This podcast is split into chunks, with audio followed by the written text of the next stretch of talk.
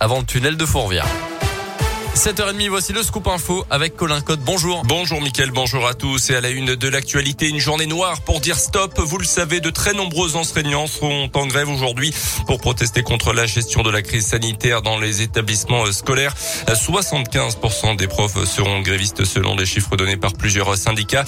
La FCPE, la principale association de parents d'élèves, soutient le mouvement et appelé d'ailleurs les parents à ne pas mettre leurs enfants à l'école aujourd'hui.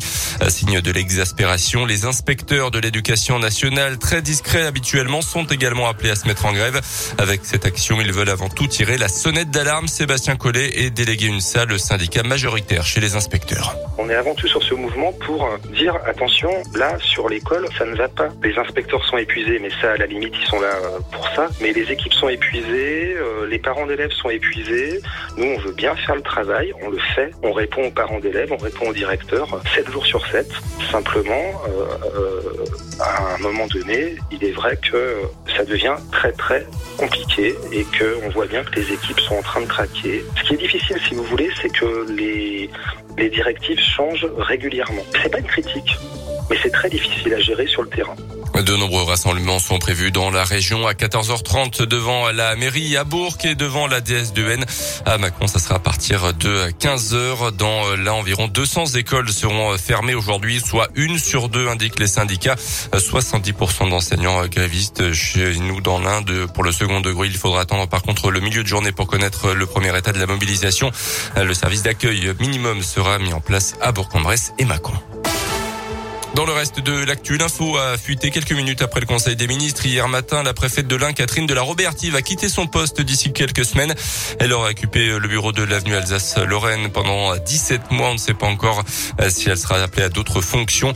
Euh, selon les premiers éléments, c'est Cécile Bigot-Déquezer, actuelle préfète des Landes, qui devrait lui succéder.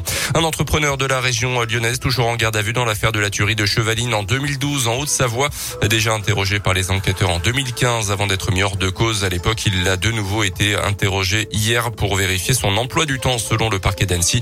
Euh, ça serait le motard qui a été vu par deux agents forestiers au moment de la mort violente des trois membres d'une même famille britannique dans leur voiture. Dans l'actu aussi, le Sénat a voté hier un projet de loi sur le pass vaccinal largement modifié. Il ne pourra être imposé que lorsque les hospitalisations liées au Covid en France seront supérieures à 10 000. Autre condition, le pass vaccinal ne sera maintenu que dans les départements où le taux de vaccination est inférieur à 80% ou avec un taux d'incidence élevé. Le pass sera également valable uniquement pour les plus de 18 ans. Projet de loi qui doit être discuté et peut-être une nouvelle fois modifié en commission mixte paritaire aujourd'hui.